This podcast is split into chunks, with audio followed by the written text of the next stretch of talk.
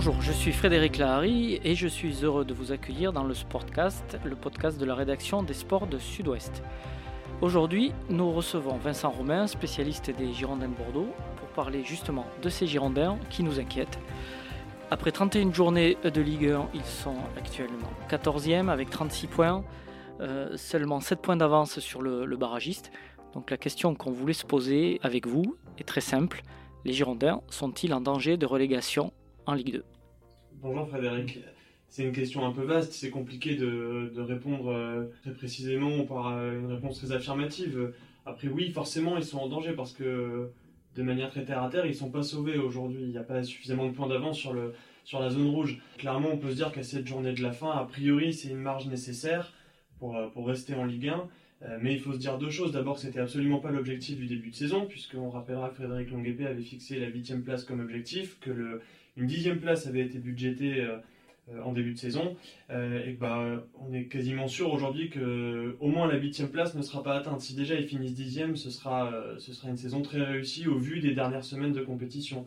Après, est-ce qu'ils sont en danger? Bah, on, peut penser que oui, parce qu'aujourd'hui ils ne sont pas sauvés si on se pose la question, qui est donc légitime, c'est parce que ces dernières semaines, ils nous inquiètent. Euh, c'est la dynamique en fait qui, inquiète. Oui, alors souvent on parle des dynamiques pour euh, évoquer les équipes qui cherchent à se sauver en Ligue 1.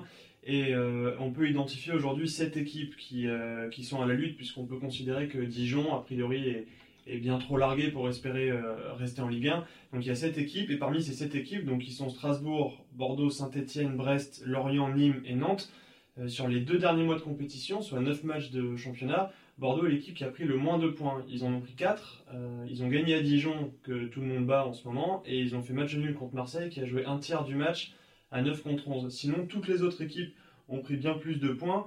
Euh, Brest en a pris 8, euh, Strasbourg en a pris 12, Nantes en a pris 10, Nîmes et Lorient et Saint-Etienne en ont pris 14. Et puis surtout, ce qu'il faut voir, et c'est la conséquence de, du nombre, de cet écart de nombre de points, c'est à, à, quelle vitesse l'écart entre les Girondins et la 18e place, celle de barragiste, s'est rapidement réduit. Début février, euh, l'écart été de 14 points et aujourd'hui, il n'y en a plus que 7. Donc en gros, il faudrait vite que, le, que la victoire, ou peut-être les deux victoires qui manquent à Bordeaux, arrivent, parce qu'on sent que la dynamique est vraiment très très négative en ce moment. Comment expliquer justement cette chute? C'est le, point de marquant, c'est la blessure d'Otavio, à votre avis? La blessure d'Otavio a fait très mal sur le terrain parce que c'était le seul joueur qui, était, euh, qui avait vraiment ce profil de récupérateur. Alors on, pouvait le critiquer, il, il se projetait pas beaucoup vers l'avant, il mettait des fois du temps à faire des passes, il jouait beaucoup, euh, enfin jouait très prudemment. N'empêche que bah, c'est lui qui colmatait à peu près toutes les brèches quand il le pouvait, et donc il servait vraiment de point d'équilibre dans le, dans le bloc équipe. Euh, ça c'est pour le côté un peu tactique, avec également le, la grosse baisse de forme d'Atem Ben Arfa, autour duquel Jean-Louis Gasset avait organisé son équipe. Ça fait un petit moment maintenant que Katem Ben Arfa n'a pas marqué, n'a pas donné de passe décisive.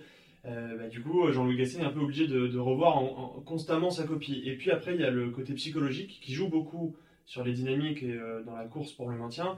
Et le, match qui a fait très mal, c'est euh, le match perdu à Lyon, où les Girondins font, franchement un vrai bon match collectif et prennent un but de l'espace à la 92e de Dubois qui, soi-disant, veut frapper, mais je suis quasiment sûr qu'il veut centrer, mais lucarne opposée. Et à partir de ce moment-là, il y, y, a tout qui s'est effondré. C'est le match euh, charnière qui fait que euh, les, les, joueurs ont peut-être euh, compris qu'ils ne pourraient peut-être pas viser plus haut à ce moment-là et qu'il euh, y a eu peut-être un, sentiment de lassitude ou de démotivation. C'est comme ça que vous l'analysez? En fait, ce match, c'est un nouvel exemple d'occasion manquée par les Girondins. C'est plusieurs fois cette saison, mais même les saisons précédentes. On a souvent parlé de la difficulté à enchaîner deux victoires consécutives à domicile ou deux victoires consécutives tout court là, ce match à Lyon, ils avaient l'occasion vraiment de regarder vers le haut. On se disait, s'ils si, si prennent au moins un point, peut-être trois, ils pourront se mêler à la lutte pour, euh, pour les accessites, euh, c'est-à-dire entre la cinquième et la huitième, neuvième place. Euh, là, ils ont pris ce but, et depuis, il y, y, a tout qui s'est brisé. Même Jean-Louis Gasset, on a, on a plusieurs fois parlé, hein, que dans les têtes, il avait, il avait senti un vrai abattement après ce match. Vous parliez d'Atem Ben Arfa. on a l'impression qu'il cristallise un peu les tensions dans, dans le vestiaire avec ceux qui, qui ne l'apprécient pas forcément, euh, ceux qui, qui l'apprécient. Euh, on parle d'un vestiaire divisé, euh, Jean-Louis Gasset l'a dit, a dit que l'ambiance n'était pas très bonne. Paul Bass, après la défaite contre Strasbourg, l'a aussi dit que ce n'était pas la meilleure ambiance de, sa carrière. Quelle est l'ambiance dans le vestiaire? Alors, pour d'abord, pour parler d'Atem Ben Arfa, on le savait depuis le début. C'est un joueur assez, euh, assez clivant, avec une personnalité atypique. Euh, clairement, c'est le genre de joueur, quand il marque, quand il fait gagner l'équipe, euh, ça ne pose pas de problème. Parce que bah, voilà, il rapporte des points, il est décisif. À partir du moment où il est plus dans le dur sportivement, c'est plus compliqué de faire comprendre aux partenaires que bah, c'est en fonction de lui que tout est organisé, que lui se met où il veut sur le terrain et les autres doivent s'adapter en permanence, que les replis défensifs, il les fait un peu quand il en a envie, et en l'occurrence, il a rarement envie de les faire. Euh, il y a eu un, match un peu charnière, c'est celui contre Marseille, qu'on évoquait à l'instant, où pendant une demi-heure, les Girondins jouent à, jouent à 11 contre 9. Ce qu'il faut faire dans ces cas-là, c'est faire le plus de passes possible et tirer le bloc adverse, parce qu'il y a quand même deux joueurs en moins dans le champ. Et euh, Atem Ben Arfa, ce soir-là, euh, bah, il n'avait pas envie de faire de passe. Voilà, il a joué pour lui tout seul. À un moment, pendant un quart d'heure, il a fait, je sais plus, euh, trois ou quatre frappes qui avait, il y avait quasiment aucune chance pour que ça finisse au fond, alors qu'il avait des joueurs démarqués autour de lui. Après ce match-là, il y a eu une altercation assez vive avec Laurent Koscielny dans le vestiaire. Et depuis, bah, il y a une depuis, oui, on a l'impression qu'il y, a une espèce de rupture en fait entre, entre Ben Arfa et une partie du vestiaire, parce qu'il n'est pas non plus en marge. Hein. il a quand même il reste proche de plusieurs joueurs, etc. Est-ce qu'il n'y a pas aussi euh, des joueurs qui ont pas fait le deuil du départ de Paolo Souza, qui, avait une emprise assez forte sur le vestiaire par le jeu qu'il proposait. Oui, voilà, ça c'est le deuxième problème dans ce vestiaire, c'est que le, changement d'entraîneur l'été dernier a entraîné une remise en question des statuts, enfin de plusieurs statuts. Paolo Souza, il fonctionnait avec un cercle de quatre leaders, qui étaient Benoît Costil, son capitaine, euh, Laurent Koscielny, Nicolas Depréville et Jimmy Briand. C'était ces, quatre joueurs relais pour euh, faire passer des messages au groupe, c'était à eux qui s'adressaient en priorité, euh, etc. Voilà, Jean-Louis Gasset est arrivé, il, a, il a retiré le brassard de capitaine à Benoît Costil, parce qu'il voulait que ce soit un joueur de champ, donc Laurent Koscielny. Et en plus, euh, il n'a euh, pas écarté l'idée de faire venir Stéphane Ruffier.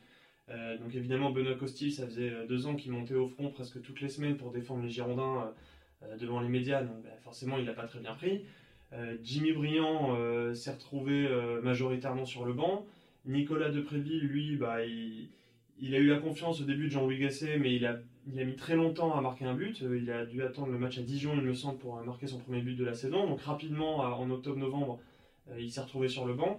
Euh, voilà, au final, il restait que Laurent Koscielny euh, comme cadre avec un statut vraiment inchangé et même augmenté puisqu'il est devenu capitaine. Donc évidemment, là, aussi, c'est un changement d'entraîneur, de, paradigme qui est difficile à accepter pour certains joueurs. Il y a aussi un, changement de philosophie de jeu puisque Paolo Souza était un entraîneur qui voulait imposer son jeu alors qu'on se rend compte que Jean-Louis Gasset est quelqu'un qui s'adapte beaucoup à l'adversaire, qui change beaucoup parce que euh, l'équipe ne, tourne pas bien. Donc il y a aussi ça, il y a peut-être eu euh, de nouveaux principes à assimiler euh, tactiquement pour les joueurs. Oui, bien sûr. Alors d'ailleurs, on, a souvent dit que, que Paolo Souza était trop ambitieux pour, pour cet effectif-là. Euh, on voit finalement cette saison que Jean-Louis Gasset ne euh, demande pas des choses très compliquées à ses joueurs. Euh, il est arrivé, les premières semaines, les premiers mois de compétition, c'était on défend bien, on joue en 4-2-3-1, bon, il n'y avait rien de révolutionnaire et au final les résultats n'ont pas été beaucoup plus intéressants. On voit la difficulté dans laquelle se trouve Bordeaux aujourd'hui. oui, il y a un changement de mentalité. Paulo Souza, pendant très longtemps, c'était son système un peu hybride à 3 ou 4 défenseurs selon si son équipe avait ou non le ballon. Euh, Jean-Louis Gasset, oui, c'est l'adaptation permanente. C'est euh, si l'équipe en face a trois milieux de terrain, bah, nous on va jouer avec trois milieux de terrain. Si on a que deux, bah, on va peut-être pouvoir passer en 4-2-3-1 ou en 4-4-2. Ce qui est un aveu de faiblesse en soi. Oui, parce que a priori, il considère que son équipe n'a pas les, qualités nécessaires pour imposer un jeu du début à la fin. Et d'ailleurs, on a cru voir en novembre que, que maintenant la nouvelle, que la nouvelle euh, doctrine c'était un pressing haut, agressif. On a vu ça à Rennes, on a vu ça à Paris, ça a très bien marché. Et puis, bah, on a alors Jean-Louis Gasset dit que euh, physiquement c'était trop exigeant, mais d'un seul coup ils ont arrêté. On n'a pas trop compris pourquoi, alors que ça marchait très bien. Mais en fait, tout le temps, Jean-Louis Gasset et les Girondins euh, semblent tâtonner. On ne sait toujours pas aujourd'hui, alors qu'on a joué 31 matchs de championnat, qu'il n'en reste plus que 7, on ne sait toujours pas aujourd'hui quel est le projet de jeu des Girondins. Voilà, d'un match à l'autre, ça change. les compositions d'équipe, euh, enfin, les systèmes tactiques changent en permanence. On a encore vu contre Strasbourg, Rémi Houdin, piston gauche, alors que c'est pas son poste. Il, il n'a pas été bon et c'est difficile de lui en vouloir parce qu'à la base c'est un attaquant et là il jouait euh, presque latéral. Donc il reste 7 matchs à jouer. Euh, quels sont les leviers maintenant pour les Girondins pour, pour s'en sortir? Est-ce que l'expérience dans le vestiaire va compter? C'était ce que disait Jean-Louis Gasset récemment. comment vous voyez la suite? Bah, Jean-Louis Gasset, il dit que le principal levier, c'est la fierté des joueurs. C'est de se dire que, après tout, ils sont Girondins de Bordeaux et que c'est pas un club à la base qui est destiné à jouer le maintien. Ce qui est, est d'ailleurs un problème euh, dans l'état d'esprit de ce groupe. À la base, il n'est pas du tout constitué pour jouer le bas de tableau. Euh, voilà, donc c'est la fierté, c'est l'expérience, parce qu'il y, a des joueurs qui ont euh, de gros bagages derrière eux, dans toutes les lignes. Benoît Costil dans les buts, en défense centrale, Bass et Koscielny, ça, a une belle carrière derrière soi. au milieu de terrain, c'est peut-être un peu plus léger, effectivement, surtout maintenant qu'Otavio n'est pas là. Mais devant, il y a encore, euh, il y a encore de. Euh, ils sont pas indiscutables, mais ils, ont, ils ont quand même de l'expérience derrière eux. Voilà, ça c'est censé être un atout pour ne pas paniquer. Sauf qu'il y a certains de ces joueurs qui jouent peu. Et puis encore une fois, c'est pas des joueurs qui ont été programmés cette saison pour jouer le maintien. En vrai, dans cette équipe, on a regardé un peu l'effectif tout à l'heure. Euh, il y, a, deux joueurs qui ont été confrontés à cette situation. C'est Youssouf Sabali avec Evian et, et, Nantes et, et Paul Bass, voilà, dans sa carrière. Et sinon, tous les autres joueurs ont plutôt été habitués à jouer le haut du tableau. D'ailleurs, on s'est rendu compte que Paul Bass avait pris la, parole après Strasbourg. Euh, c'est quelqu'un qui, est impliqué, qui a prolongé son contrat, son club formateur. Ce sera peut-être lui un des éléments sur, les, sur lesquels les Girondins vont s'appuyer euh, pour la fin de saison, justement parce qu'il a cette expérience de, ces moments difficiles. Oui, il a cette expérience et puis c'est euh, et puis c'est un garçon qui a un état d'esprit irréprochable. Voilà, alors après, d'un côté, c'est presque pas inquiétant, mais euh, de se dire qu'un joueur comme Paul Bass devient indiscutable Girondin, c'est pas forcément très rassurant parce que balle au pied, Paul Bass, euh, on n'est pas sur une assurance tout risque, euh, on l'a encore vu contre Strasbourg, c'est pas toujours facile, mais dans l'esprit, il est tout le temps là, dans les duels, il est tout le temps là, c'est un guerrier, et pour le coup, ce sont des qualités qu'on n'a pas toujours vues chez tous les joueurs des Girondins cette saison, et c'est aussi pour ça que Jean-Louis Gasset l'a sorti du placard dans lequel Paulo Souza l'avait mis il avait mis depuis son, arrivée. Donc oui, la saison prochaine, Paul Bay sera là.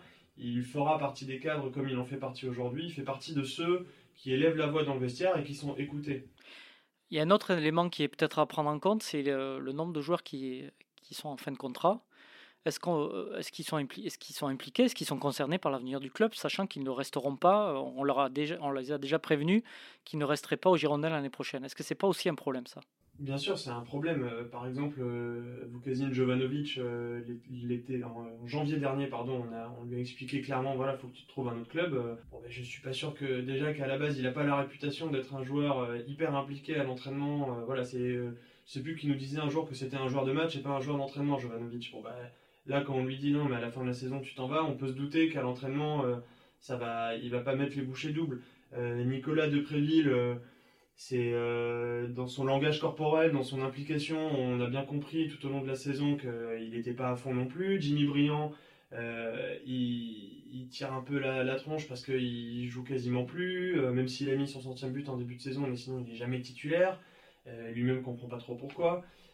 voilà, après il y, a, aussi les joueurs qui espèrent être vendus. Par exemple Thomas Basic, lui il n'est pas en fin de contrat, mais euh, il sait que euh, à la fin de la saison, il sera vendu quoi qu'il arrive. Alors après, c'est la responsabilité du joueur, c'est de se dire si moi je suis bon, je peux aider l'équipe à être bonne, et du coup, euh, bah, l'équipe, le club comme moi, on sera gagnant si jamais il y a un transfert, parce que moi je pourrais viser un plus gros club et les Girondins pourront toucher une plus grosse indemnité. Mais là, vu l'ambiance dans le club, sachant que quasiment tous les joueurs sont à vendre, d'un côté ça se comprend un peu, que les joueurs ne soient pas totalement impliqués dans le, dans le projet. Même si c'est leur métier, que par, par essence, ils doivent, ils doivent faire leur métier, euh, être professionnels. Mais c'est vrai que on est dans un sport où euh, on a besoin d'autres choses, on a besoin d'une motivation et d'une perspective. Et c'est peut-être ça qui manque dans tous les secteurs du club, parce que euh, sent qu'il y, y, a beaucoup de questions qui se posent sur l'avenir du, club et ça peut rejaillir sur, sur les joueurs tout simplement. Bien sûr, et même les joueurs sont, sont un peu inquiets quand on parle de baisse de salaire. voilà, les joueurs se, sont demandé récemment s'ils allaient être payés normalement, s'ils allaient être payés à temps voilà, ça fait, ça fait partie de tous les, multiples problèmes qu'on rencontre au Girondin actuellement. Euh, mais comme vous dites, ça concerne toutes les strates du club, puisque même dans le côté administratif, il y a, entre 20 et 30 personnes qui viennent de se faire licencier. Ce sont des, messages qui sont négatifs et qui pollue forcément euh, l'atmosphère autour d'un vestiaire. Est-ce qu'on peut se rassurer quand même avec le, calendrier comparé des candidats au maintien? Vous avez fait cette étude dans le, journal et sur le site internet ce, mardi 6 avril. Comment est-ce que c'est rassurant? Non, c'est pas rassurant, c'est pas non plus super inquiétant parce qu'il n'y a pas vraiment une équipe parmi les sept qui a un calendrier beaucoup plus facile ou beaucoup plus difficile que les autres. Euh, en ce qui concerne les Girondins, ils auront quatre déplacements. Euh, ils auront quatre déplacements, dont trois chez des concurrents directs pour le maintien à Saint-Etienne, Lorient et Nantes. Euh, et puis ils n'auront que trois réceptions, même si la notion de domicile extérieur est moins prégnante cette saison avec les matchs à huis clos.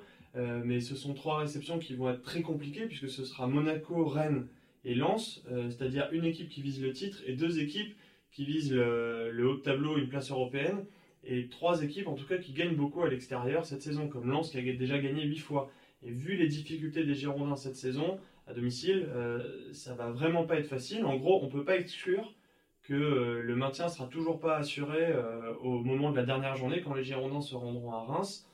Et en fait, il faut espérer, si jamais ils sont pas maintenus à ce moment-là, que Reims n'aura plus rien à jouer et sera un peu en roue libre, parce que sinon, ça peut vraiment sentir très mauvais.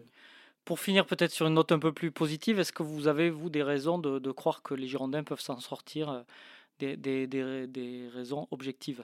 Ben, La première raison objective, elle est comptable. C'est-à-dire qu'une victoire et un match nul sur les sept derniers matchs, a priori, ça, fait, ça suffira avec 40 points. On devra les Girondins devraient se maintenir. L'autre raison, c'est qu'il y a encore beaucoup d'équipes derrière. Ça fait quand même un paquet d'équipes qui devraient passer devant les Girondins pour qu'ils soient relégués. Avec des confrontations directes aussi qui mathématiquement euh, font que des équipes vont perdre des points de toute façon. Exactement. On, peut voir qu'il y a des dynamiques qui sont euh, vraiment négatives, même si celle de Bordeaux est la pire depuis deux mois. Mais, mais un club comme Nantes, euh, qui n'a par exemple pas su capitaliser sur sa victoire contre le PSG, qui a vu un, un, clash dans le vestiaire entre Nicolas Palois et Antoine Comboiré, l'entraîneur, dans le vestiaire après la défaite du week-end dernier. Euh, pour Nantes, ça sent vraiment pas bon. Pour Lorient, qui a un, calendrier vraiment compliqué, euh, Lorient, ils vont jouer plusieurs équipes du, top 6. Ils vont jouer Lens, ils vont jouer Marseille, ils vont jouer Lyon. Euh, voilà, ça, peut être compliqué pour eux de se maintenir. Et après, bah, des raisons intrinsèques aux Girondins, effectivement, quand on regarde l'effectif, on se dit qu'il y a quand même plus de talent chez les Girondins et Saint-Etienne, on va dire que c'est à peu près équivalent que, que chez les autres équipes. Et donc, euh, par exemple, Ben Arfa, on en parlait tout à l'heure, qui est en difficulté, euh, il a quand même le talent, euh, un jour, s'il est en forme, pour débloquer un match à lui tout seul, pour assurer le maintien en, arrachant une victoire. Ok, très bien. Merci beaucoup, Vincent. Merci. Vous pouvez retrouver cet épisode du Sportcast de la rédaction sportive de Sud-Ouest et les précédents sur notre site sudouest.fr, sur notre page Acast, sur Spotify, Deezer, YouTube ou sur les applications Apple et Google Podcast. À bientôt. Merci.